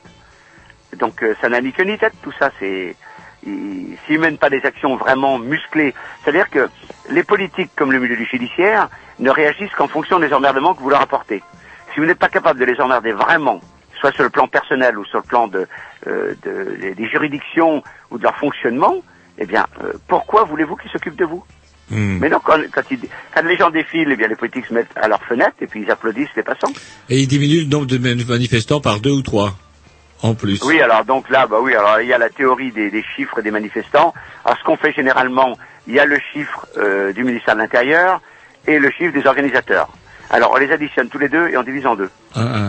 On arrive à peu près à voir la réalité. Ouais. que chacun, Grâce- grâce bah oui, les organisateurs gonflent un peu les chiffres et puis le ministère de l'Intérieur tire vers le bas. bon, voilà. Et grâce au téléphone portable, il paraît qu'on va savoir précisément en fait le nombre de manifestants, en sachant que 99% des manifestants vont avoir des portables. Il paraît qu'on va savoir et en plus leur numéro de téléphone. C'est ça qui est un peu Ouais, plus mais ça c'est la police et la police va pas vous dire combien ils en ont, Ouais. combien ils mais ont ça, noté. ça, on le sait, nous, parce que euh, nous, on a quand même aussi, on travaille beaucoup avec les renseignements généraux, bah, on a aussi besoin d'eux dans certains cas. Et donc, effectivement, vous savez que le téléphone portable, c'est un moyen GPS qui vous localise de façon immédiate, hein, euh, d'une part, et d'autre part, ils ont aussi les moyens de capter vos conversations. Hmm. Hein, même le téléphone éteint, faut le savoir. Ah donc, euh, par contre, quand vous faites des, des actions, euh, elles sont quelque part euh, non violentes, spectaculaires mais non violentes. Voilà, donc spectaculaire mais non violente, c'est un petit peu le modèle Greenpeace dont on s'inspire. Alors spectaculaire, oui, parce qu'il faut marquer l'opinion, et puis il faut aussi que les gens qui soient destinataires des actions s'en souviennent. C'est avec ces moments-là qu'ils feront leurs meilleurs souvenirs, sûrement. Hmm. Mais euh, non violente parce qu'on peut pas non plus euh, rentrer dans le pénal, et puis même s'attaquer aux gens, ça n'a pas de sens. Euh, on peut pas rentrer dans le pénal qui de toute façon nous discréditerait et qui n'obtiendrait pas le soutien de l'opinion publique. C'est pour ça qu'on s'est toujours efforcé, enfin moi en tout cas, puisque je suis président du syndicat, euh, j'ai toujours eu pour euh, règle d'avoir le soutien de l'opinion publique. Hmm. Alors, comment euh, on parlait tout à l'heure, il y a eu le- l'occupation du, du, du château de, du patron de chez Total, Ouais, ouais. Thierry Desmarais. Il y a eu, euh, comment, je me rappelle également, vous avez, ferries, vous avez bloqué, vous avez bloqué les ferries. Euh, ouh, Oui. ça me fait quand vous parliez de Greenpeace tout à l'heure, un peu chaud, chaud bouillant quand même là. Mais Ouais, par contre, dès ouais. que vous attaquez à des symboles, on va dire, de la République, là, ça, ça fait mal apparemment. Là, parce que vous avez jeté une urne euh, par la fenêtre. Euh, c'est quoi cette histoire? Bah, c'est pas le symbole d'une république, ou ça c'est le symbole d'une république bananière, parce qu'on est dans, peut-être dans un tribunal de commerce. Ah Bon, tiens, c'est marrant que vous, c'est- par- vous parliez de ça, les tribunaux de commerce, parce qu'il y a déjà pas mal de, de- pas mal de temps dans des journaux comme le Canard enchaîné, ils, Oui. ils égratignent pas mal ça. C'est quoi un putain de tribunal de commerce? Parce que Bah, un tribunal de, de commerce est un, un nid de, de magouilles et d'intérêts financiers et commerciaux. Parce Alors, fait, Ah, tribunaux- explique- expliquez-nous, parce que moi c'est vrai que bah moi je suis pas euh, lié à ça, donc du coup, je, je- qui est qui est soumis au tribunal de commerce, par exemple, et Bah, qui, les qui commerçants. s'occupe des Ah. commerçants? Et Alors, c'est un peu, vous savez qu'il y a des tribunaux spécialisés. Il y a les prud'hommes, par exemple, pour les salariés, Voilà. et le tribunal des prud'hommes, donc, qui fait office de juge, ce sont des employeurs et des salariés. Alors Ils ça on connaît. Hum. Voilà. Et, bah, le, il y a euh, le tribunal maritime, où ce sont des, des capitaines de marine en retraite qui jugent euh, donc les infractions maritimes. Il y a le tribunal de commerce, euh, ce sont là des commerçants, des industriels, qui jugent leur père. Et alors, pourquoi cette ils ont tous des alors intérêts communs. Ils ont tous des intérêts imbriqués, parce que les uns sont fournisseurs ou clients des autres. Hum. Donc ils ont tous des intérêts communs. Et ce qu'il y a, c'est que bon, euh, normalement la justice commerciale qui devrait être rendue devrait être intègre, mais on voit qu'en fait dans la réalité, c'est rendu en fonction des intérêts euh, des, des, des magistrats, puisqu'ils sont, ils sont, ils ont le statut de magistrat, euh, des juges des tribunaux de commerce. Donc ils font leurs petites affaires entre eux. Et notamment, vous avez même des banquiers qui sont juges à les tribunaux de commerce. Et vous savez qu'il y a par exemple, quand il y a une affaire de- d'entreprise en difficulté, en liquidation judiciaire, il y a toujours une banque qui est impliquée de toute façon. Mm. On ne peut pas euh, comprendre que quelqu'un soit en liquidation judiciaire sans avoir des problèmes avec sa banque. C'est évident. C'est qu'à un moment ou à un autre, la banque euh, a refusé de le suivre. Eh bien, quand vous voyez des banquiers qui sont aussi magistrats des tribunaux de commerce ou des commissaires aux comptes, eh bien, il est évident que ces gens-là servent en premier. Donc Et ça fait que ça fausse, ça fausse absolument l'appareil de justice. Ah, ah, ah. Alors est-ce que vous, par exemple, euh, à la Confédération maritime, je sais pas moi, est-ce qu'il y a des, des, des propositions que vous faites ou est-ce que, est-ce que vous êtes amené à faire ça ou euh, il y a... Bah, écoutez, avec Eva Joly, puisqu'on en parlait, euh, on, a- on avait proposé que dans les tribunaux de commerce, il y ait au moins un magistrat professionnel, Hmm, Bah ouais. au minimum. C'est-à-dire que donc ce sont des décisions collégiales. Hein. Il y a donc un collège de magistrats, ils sont deux ou trois, il y a un président, des assesseurs, etc. Mais que au moins dans le lot il y ait un magistrat professionnel. Eh bien, ça n'est pas le cas. Ils font leur petite tambouille entre eux. Et à quel moment Sachant qu'ensuite ils se retrouvent tous, alors soit au Lions Club, soit au Rotary, soit dans les loges maçonniques. Alors vous voyez un petit peu, donc il y a tout un réseau souterrain qui s'organise encore en plus autour de ça. Et à quel moment donc les tribunaux de commerce sont intervenus dans, dans l'affaire de l'Erika? Eh ben, pour nommer le juge commissaire qui est en charge des indemnisations. En fait, le fond de notre problème, c'est quoi? C'est que personne, et, et- et ce problème-là est rencontré également à Toulouse par les victimes, donc vous savez, de l'usine AZF. C'est toujours Total qui est en cause. Alors, vous vous rendez compte, c'est quelque chose d'extraordinaire. Total cause un préjudice. D'accord? Total va évaluer le préjudice de ses victimes et Total va décider de l'indemnisation qu'il va donner à ses propres victimes. D'accord. Mais vous vous rendez compte, ça marche sur la tête. Ni vous ni moi ne pourrions faire ça. Vous pouvez pas vous causer un préjudice à quelqu'un et décider vous-même de ce que vous allez lui donner. C'est quand même bien pratique. C'est bien pratique, oui, mais ça n'a ni queue ni tête, cette histoire. Et voilà ce qui se passe avec les pétroliers. Nous, dans notre cas, c'est exactement pareil. Il y a un juge commissaire qui a été nommé par un tribunal de commerce, qui est en charge de répartir un fonds d'indemnisation, 84 millions, là, en l'occurrence, un fonds d'indemnisation entre les victimes, donc, euh, mais au prorata de leur demande, et sans, sans qu'il y en ait une privilégiée par rapport à l'autre, hein. Donc, le juge commissaire est là pour répartir euh, la somme entre les victimes. Eh bien, qu'est-ce qui s'est passé? Les pétroliers ont détourné l'argent, ils l'ont volé, ni plus ni moins, ils l'ont détourné et ont décidé eux-mêmes de ce qu'ils allaient en faire et qui ils allaient le donner. Et voilà, nous, notre problème depuis dix ans, il est là. Il Et les tribunaux de commerce, évidemment, le commerce, en fait. Comment Il va falloir que vous noyotez le tribunal de commerce. euh.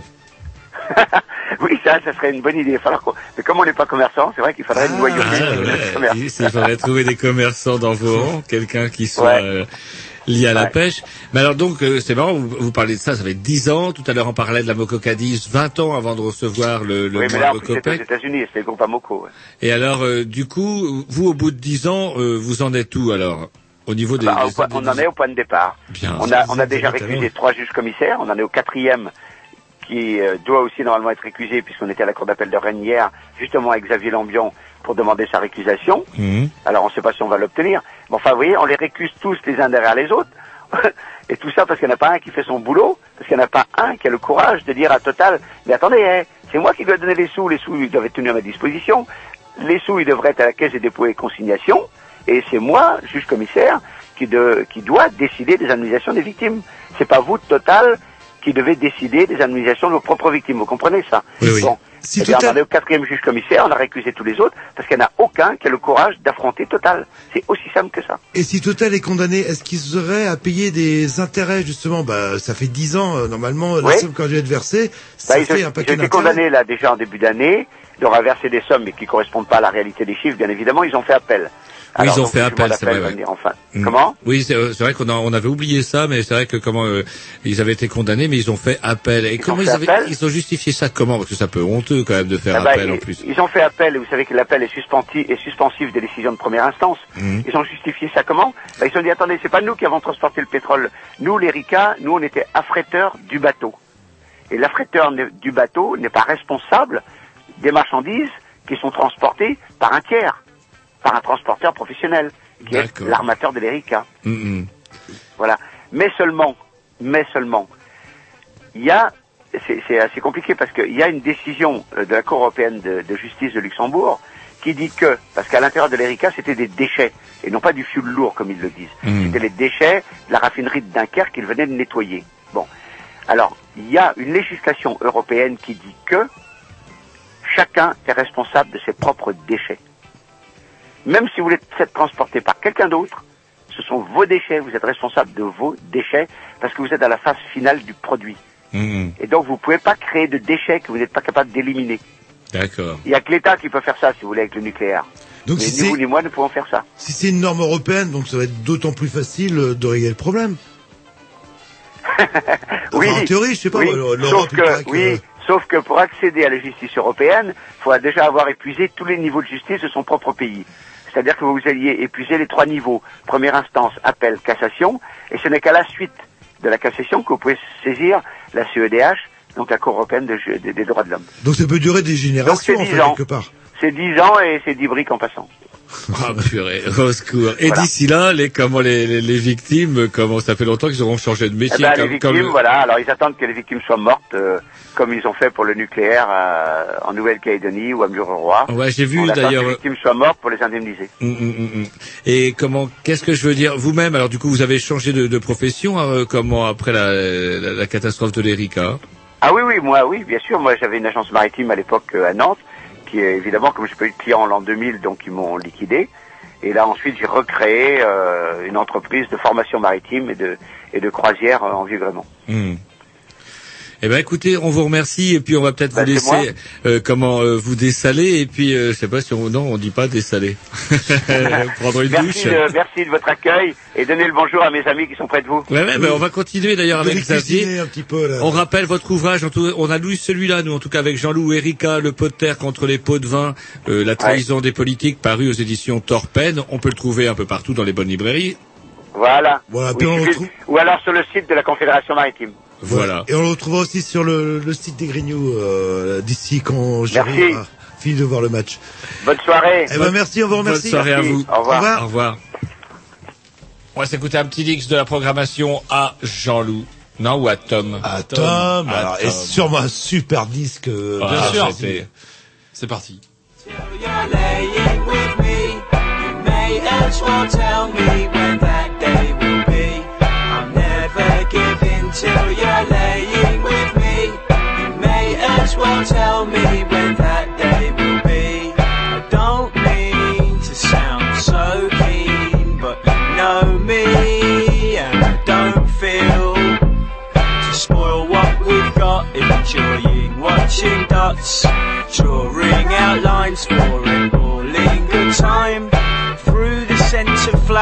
and the humility of love, the evening is thus set up for a thorough dreaming up.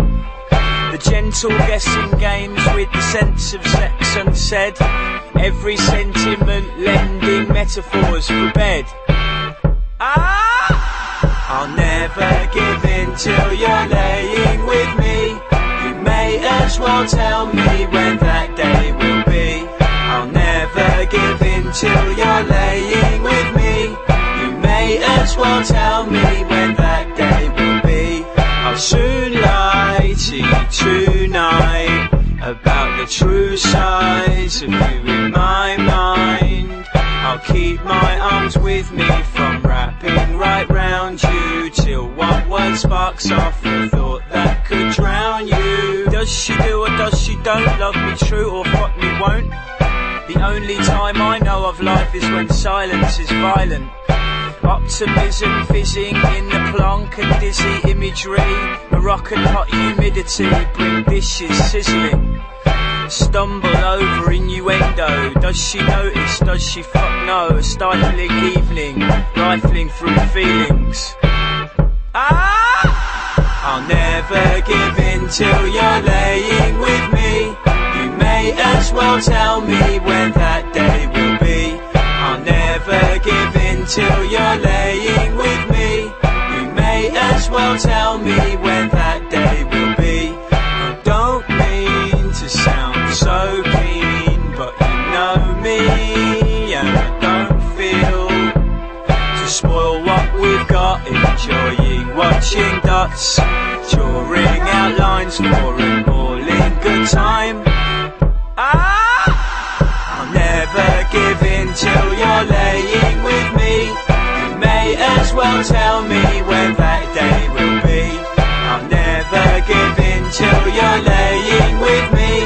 You may as well tell me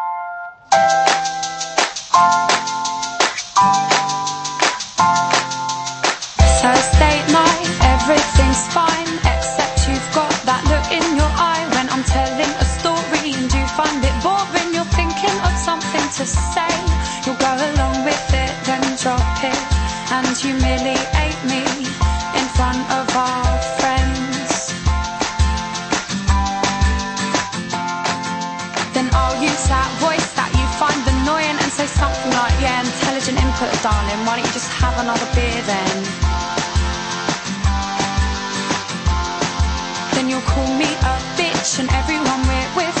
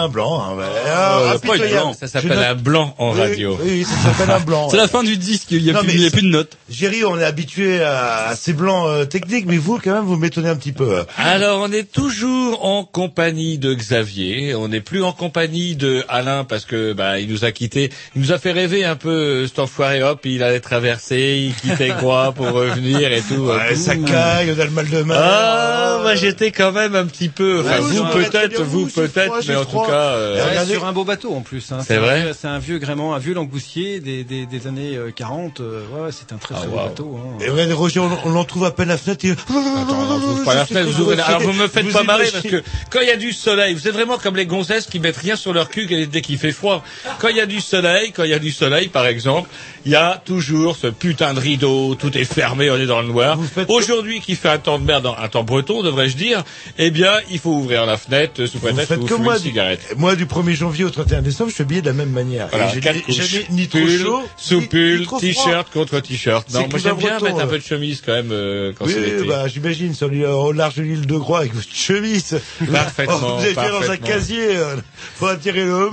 Je Bref, euh, en compagnie de Xavier, moi j'avais envie de revenir un petit peu, on l'avait brièvement abordé euh, déjà euh, lors du briefing, après tout à l'heure avec Alain, Euh, il y a aussi cette fameuse cargaison, euh, parce que vous avez parlé des bénévoles tout à Alors, euh, il, il, il, il- semblerait quand même que loin d'être ce que l'on nous vend euh, sur le journal de 20 heures au téléphone, euh, qui est quand même déjà somme toute assez dégueulasse à voir, c'est-à-dire des espèces de, de goudrons liquides qu'on ramasse vaguement avec des seaux, qu'on nettoie avec des karchers, on ne sait pas comment on va se débarrasser de cette saloperie-là.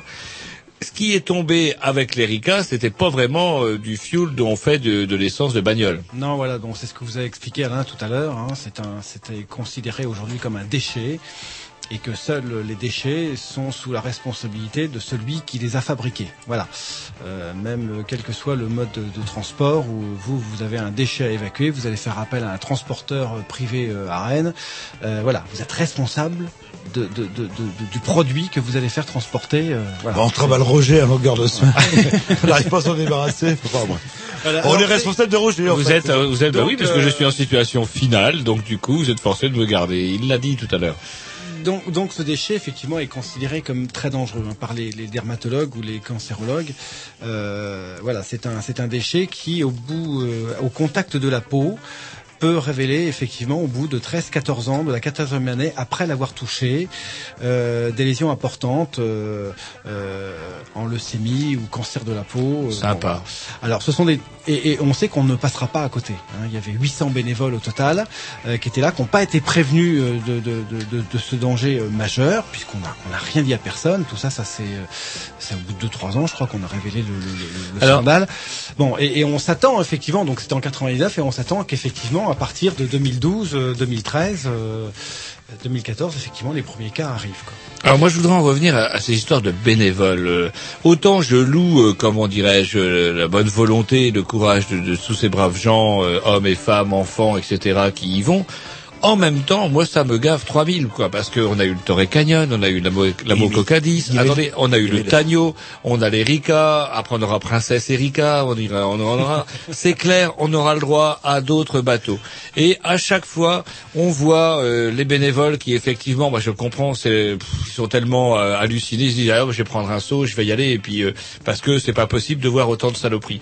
En même temps, est-ce qu'il ne faudrait pas un jour dire, merde, c'est vous qui salopez votre euh, nos côtes avec vos conneries et on va pas exposer euh, comme Eh ben, à chaque fois. on ramasse pas, quoi. On va pas exposer. Non non, c'est pas on ramasse pas. C'est pas les bénévoles qui vont avec leur bagnole, leur seau, leur gants mappa nettoyer des trucs et de il y a- merde dont euh, y a une grande Xavier dit tout à l'heure que euh, ces grande- gens-là puissent. Attendez, je finis. Puissent de choper, risquent de choper quand même un cancer ou une tumeur ou euh, comment Il y a une différence aussi entre la, la Moco et euh, l'Erika, c'est qu'avant il y a le service militaire. C'est-à-dire qu'on a envoyé aussi un paquet d'appelés, ramasser les maires de la Moco, du, euh, etc., etc., euh, qui étaient euh, des comment des bénévoles volontaires. ou Oui, on va dire pas. ça, On va dire ça comme ça. Ouais, là. Alors euh, comment dirais-je Est-ce que ce serait pas aussi une réponse à apporter quoi la prochaine fois On nettoie pas? Me rappelle. enfin, pas- Mais vous savez, Total, c'est la poule aux œufs d'or hein, pour l'État. Donc, euh, on touche pas à ces gens-là, on leur service, donc on envoie des bénévoles.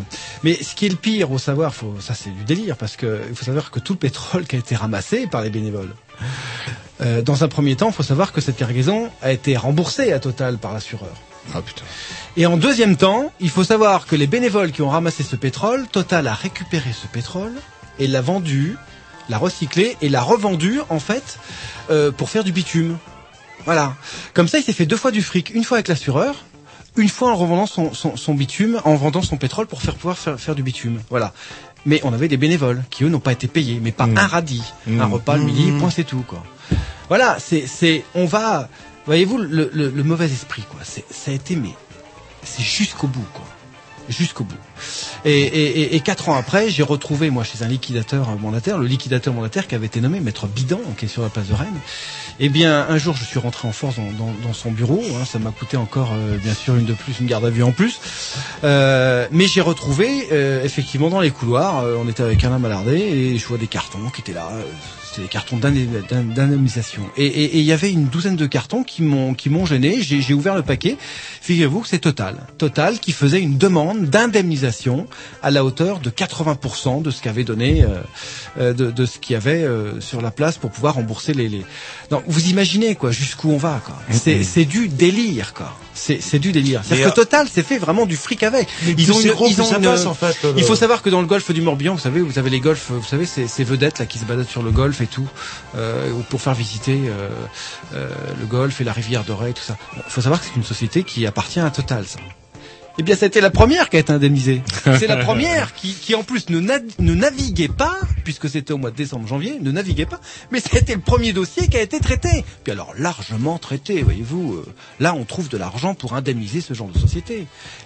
Total s'est fait de l'argent sur l'ERICA, bien sûr.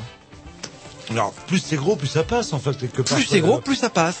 Mais je vous dis, pour ça, il faut quand même aussi la complicité de certains élus, de notables de la région, du pays, pour pouvoir aussi faire passer tout ça. D'où, comment dirais-je, effectivement, vos gestes euh, de colère et vos actions plus spectaculaires. Bien sûr, déjà, cette marée noire, il a fallu l'évaluer. Vous savez par qui elle a été évaluée, cette marée noire? Elle a été évaluée par un cabinet privé à Paris qui appartenait à la famille Chaudron de Courcelles, la femme de Jacques Chirac. Et c'est eux qui ont évalué le coût. Donc, ils ont fait leur truc. Et ce coût, il est évalué. Alors, les sommes étaient, étaient vraies, mais vous savez combien ils ont facturé Ils ont facturé euh, le, le, le- la, la- comment je veux dire la Leur prestation leur prestation Ouais, ouais, ouais. euh, 400 briques hein, au total à l'époque. hein. Et oui, les Euh, ont 4 eu leur millions de francs. Ah bah bien sûr, oui. Euh, Voilà. L'audit, quoi, en fait, voilà, ça coûte tant. On a fait le rapport, machin quoi, et tout, voilà. Eux, ils ont encaissé 4 millions, voilà, terminé. là, là. Je mets La famille Chaudron de Courcelles, la famille de, de, de, de la, la belle famille de Gérard Chirac, qui, qui, qui, euh, voilà, on, on leur avait confié ce dossier. Mais tout est, co- mais tout le monde y a retrouvé son compte là-dedans. Il faut savoir que tout le monde y a retrouvé son compte, sauf les victimes. Quoi.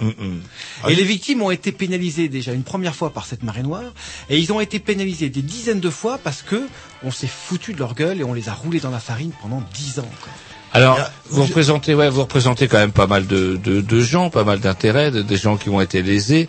Dix ans plus tard, elle en est où euh, la mobilisation? Est-ce que derrière vous, il y a toujours autant de Euh, Oui, il y en a une partie. Bah, beaucoup ont baissé les bras. Hein, euh, voilà. Hein, je dire, on connaît pas les 6000 victimes. Hein, vous savez, euh, vous avez, euh, euh, vous avez une partie des marins qui étaient la CFDT, hein, euh, marins qui étaient menés, dirigés à l'époque par euh, Jean, euh, Jean, je crois que c'était Jean-Marc euh, Barré ou Jean-Claude Barré, je sais plus, qui était euh, euh, donc le président de la CFDT maritime. Mais bon, comment ça s'est passé avec lui? On a été le voir. Euh, Glavani à l'époque était ministre de l'agriculture et de la pêche. Euh, Mais- écoutez, voilà, je vous décore, je vous remets une petite enveloppe et puis vous gardez votre Si- chez vous. si Mais c'est comme ça que ça s'est passé. maritime et on les a pas entendus. La CFDT maritime, elle n'était pas présente pour défendre les marins. euh, C'est un peu un syndicat de jaune, hein, la CFDT. enfin, avec pas des syndicats comme la CFDT, on n'a plus besoin- on plus on de aucune subvention de l'État et on se débrouille tout seul. Voilà, simplement aujourd'hui que quand des syndicats ont des subventions de l'État pour pouvoir vivre, eh ben c'est aussi j'obéis aussi à ce qu'on va me dire de faire quoi. Et c'est pour Mmh, ça qu'aujourd'hui on ouais, a ouais. personne dans la rue. C'est tout. C'est pas euh, que les syndicats qui sont complètement autonomes, qui n'ont aucune subvention de l'État.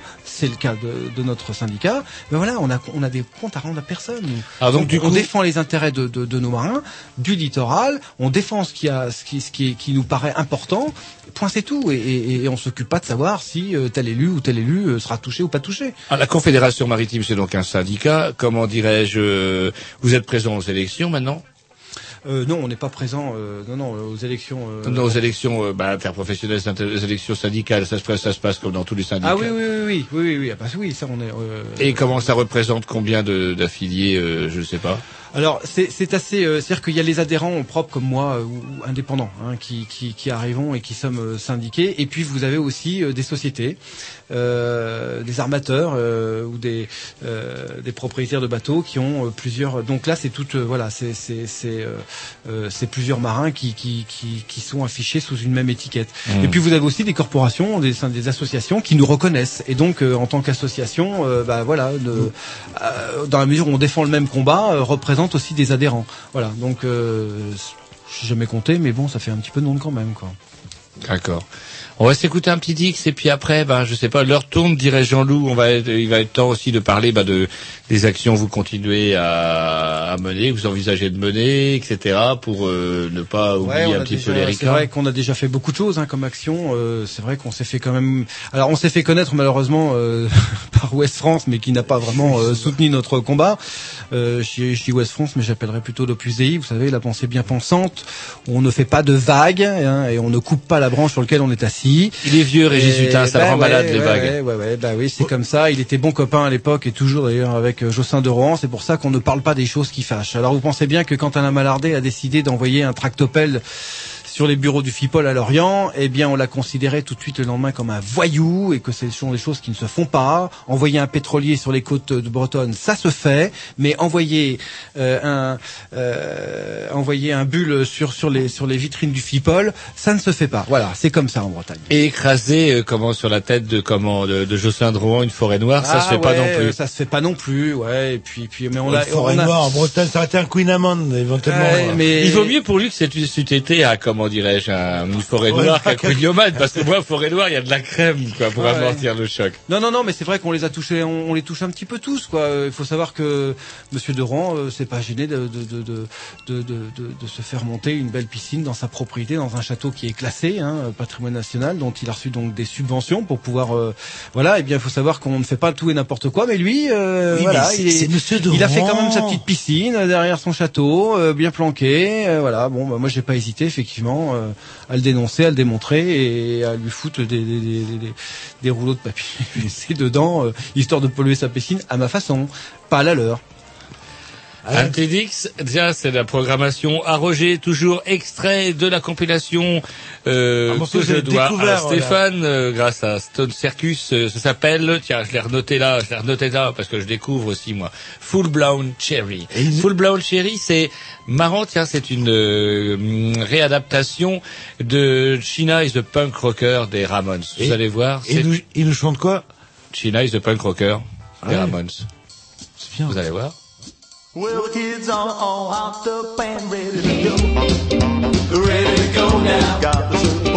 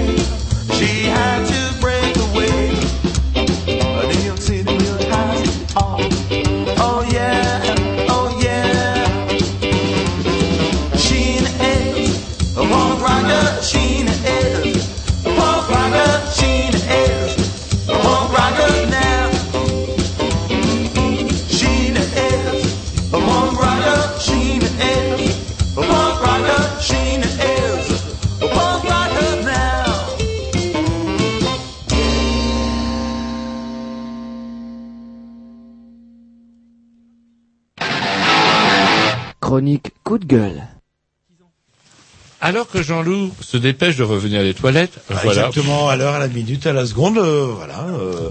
Vous êtes lavé les mains. Et vous, vous avez profité pour, pour, euh, vous Avaler. avez la bouche pour, voilà. Avaler mon gâteau. Il y en a qui avalent des gâteaux et d'autres qui passent leur temps aux toilettes. Ça dépend comment on s'occupe. Entre chaque morceau, un excellent morceau. Donc vous avez vu? Bah, donc, Vous n'avez pas entendu, vous n'avez pas Mais entendu, si, donc, parti au chiottes. Une, une reprise très psycho euh, de la ça revient à la mode. le Voilà, de China is a punk rocker des Ramones, interprété cette fois-ci par les Full Blown Cherry. Toujours extrait de l'excellente compilation à Stéphane. Salut Didier aussi. Euh, un groupe de Manchester, il me semble, non? Manchester, qu'est-ce que vous en avez à foutre d'où ils viennent Ah, C'est vachement important parce que le son est pas du tout le même. Je vous signale. là. Nous sommes aussi toujours en compagnie de Xavier, mais l'heure tourne, comme le dit si bien Jean-Loup. C'est moi, là, Et euh, comment dirais-je, hum, ça serait peut-être temps, même plus que temps, de voir euh, où que vous en êtes euh, bah, dans les, les actions que vous êtes euh, vous êtes amené à mener, parce que je suppose que bon, là donc ça va passer en appel, puisque Total a dit ou euh, a botté en touche avec euh, un appel. Vous, pendant ce temps-là, qu'est-ce que vous allez faire euh, avec tout de... Ah, vous parlez de manière euh, juridique aussi. C'est-à-dire le fait- que pour le moment, donc, euh, bon, c'est vrai que ça, ça fait dix ans qu'on a mené des, des combats et la Cour de cassation, donc, euh, au mois de décembre dernier, a rendu donc euh, son verdict et donc a condamné euh, la Cour d'appel de Rennes et son premier président. C'est-à-dire que tout ce que la Cour d'appel a validé en décision au niveau des tribunaux de commerce, tout ça, c'est tombé. Bon. Donc, ils sont dans le mur. Bon. Alors, donc maintenant, c'est euh, les hautes cours de justice européennes. Mais ça, ils n'ont pas trop envie qu'on y aille là-bas. hein. Ils veulent régler leurs petits trucs. Donc, ils essayent de trouver, euh, enfin, ils nous ont proposé éventuellement une espèce de négociation aujourd'hui euh, euh, à l'amiable pour pouvoir effectivement éviter le scandale. Quoi. Parce que là, pour le moment, ça reste en France intramuros, hein, ça sort pas. Mais si ça va à Bruxelles, ça risque de faire du bruit. Quoi. Je vous rappelle que la France, rien qu'en 2008, s'est fait condamner quand même 73 fois par les, les, les, les- les hautes cours de justice européennes. Euh, L'année d'avant, je crois que c'était 75 fois. Enfin bon, c'est la Elle a moyenne. payé l'amende Voilà. voilà. Donc la France se fait constamment condamner. C'est un très mauvais élève pour l'Europe et elle se fait constamment condamner par les tribunaux européens uniquement par euh, souci de protéger ces petits élus du coin, ces petits machins, les grosses combines entre les multinationales, etc. etc. C'est des gros dossiers comme ça hein, qui arrivent euh, là-bas à Bruxelles.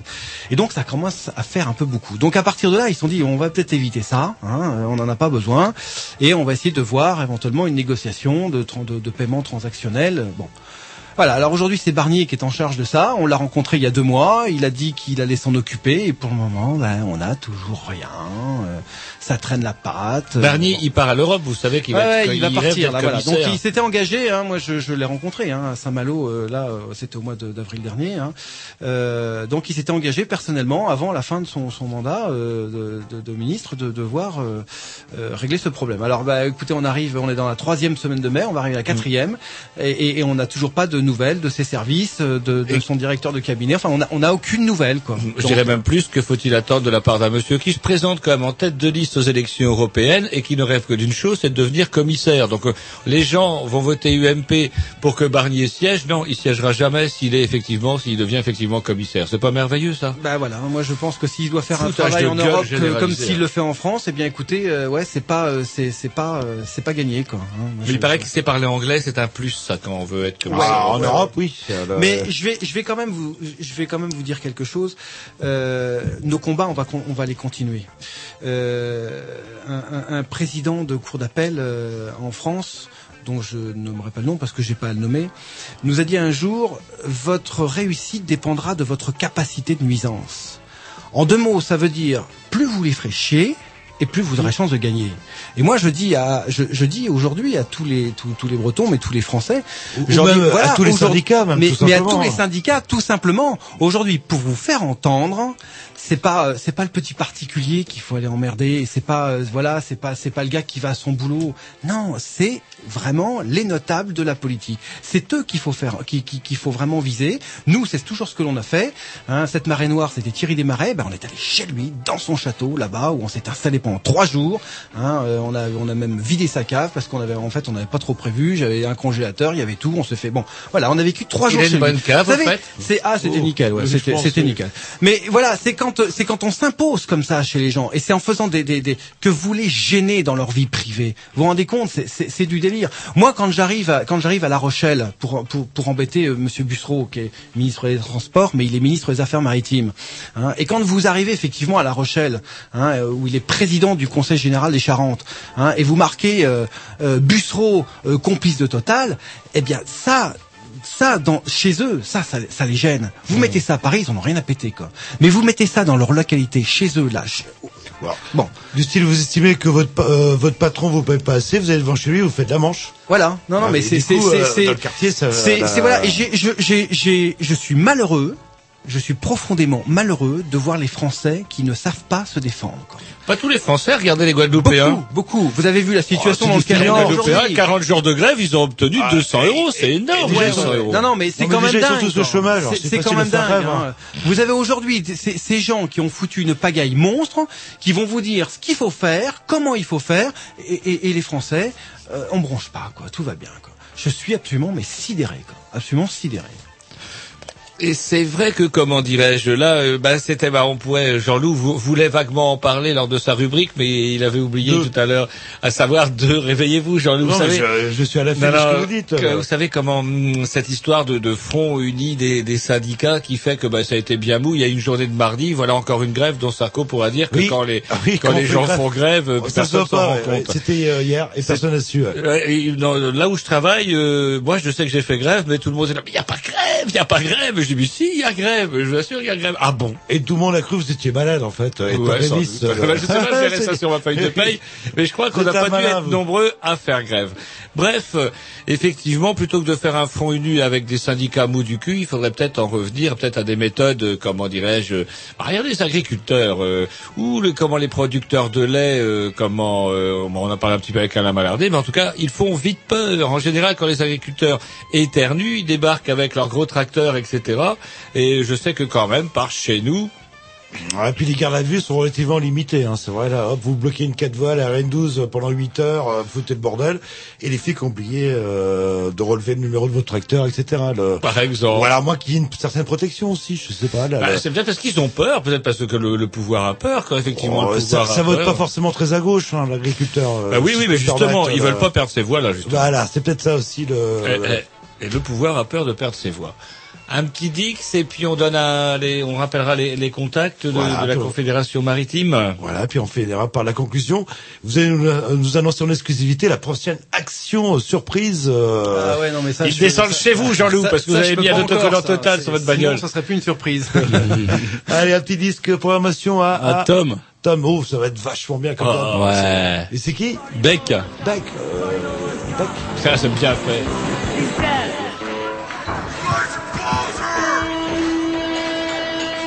song's called American Wasteland.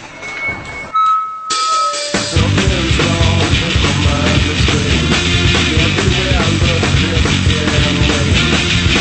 Temperature dropping out.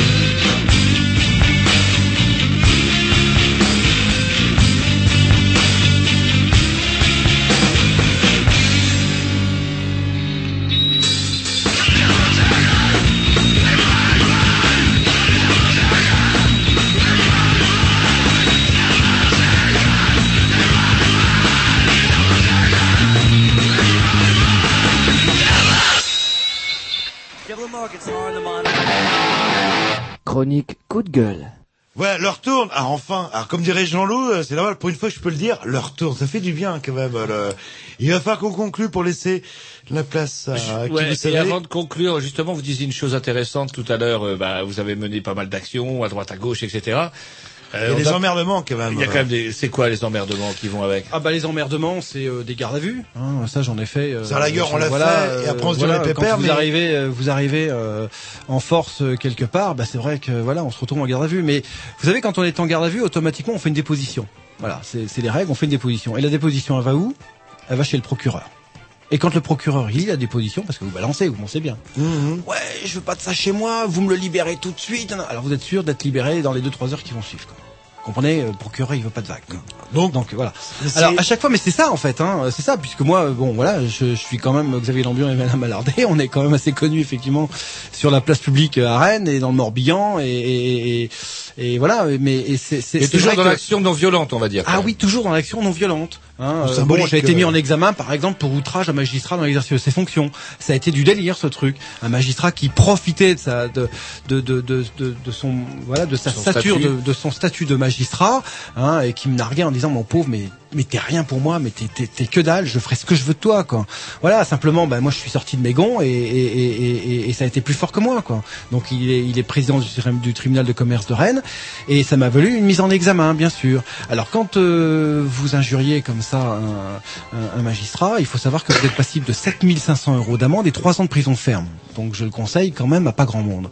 Simplement, moi, quand le procureur m'a reçu et me dit vous êtes mis en examen pour insulte un magistrat dans l'exercice de ses fonctions, euh, bah, dit, bah, écoutez, allez-y, moi ça m'amuse, hein, on va balancer, parce que là ici, il y aura toute la presse, et puis ben, puisque c'est comme ça, on va, on va mettre les choses comme il faut. Ils ont réfléchi par deux fois avant de me mettre en, en examen, et ils ont attendu un an et demi. C'est-à-dire, ils ont attendu en fait que Nicolas Sarkozy arrive au pouvoir, et juste 15 jours après l'élection de Nicolas Sarkozy, ma mise en examen a été signée. Quoi. Voilà, eh bien, je me suis défendu moi-même, et de 7500 euros d'amende et de 3 ans de prison ferme, je suis passé simplement à 100 euros avec sursis. Ça prouve bien que il y a un malaise.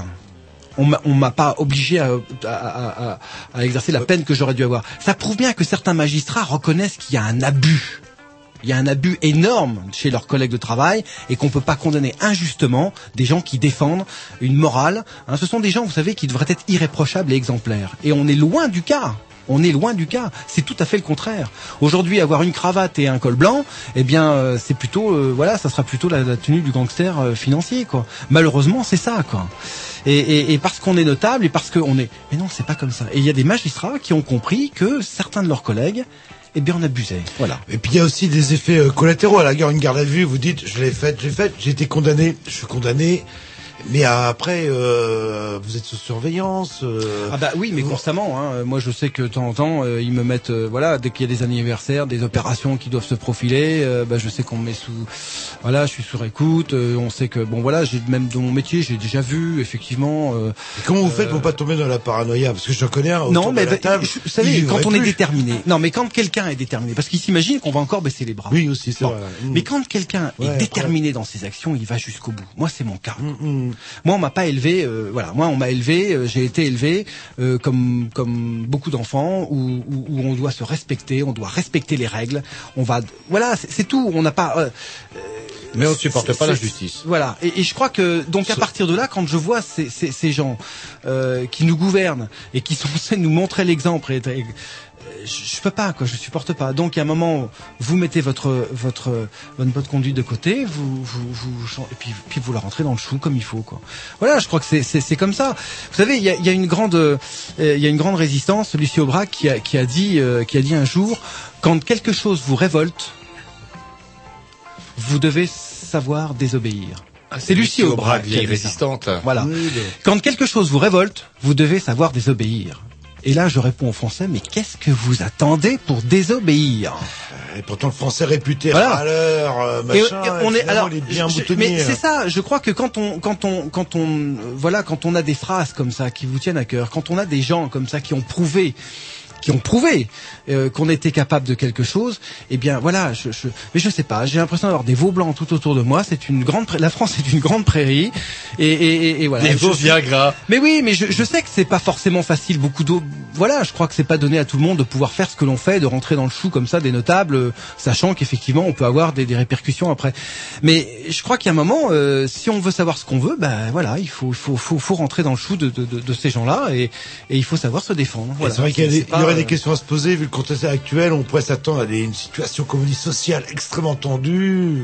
Bah, c'est un peu mot du cul, enfin. euh, Ouais, non, non, mais c'est moi, c'est ce que voilà, je, je conseille. Mais simplement, c'est vrai que un jour, un journaliste m'a dit, mais euh, est-ce que est-ce que vous êtes décidé à vouloir changer le monde?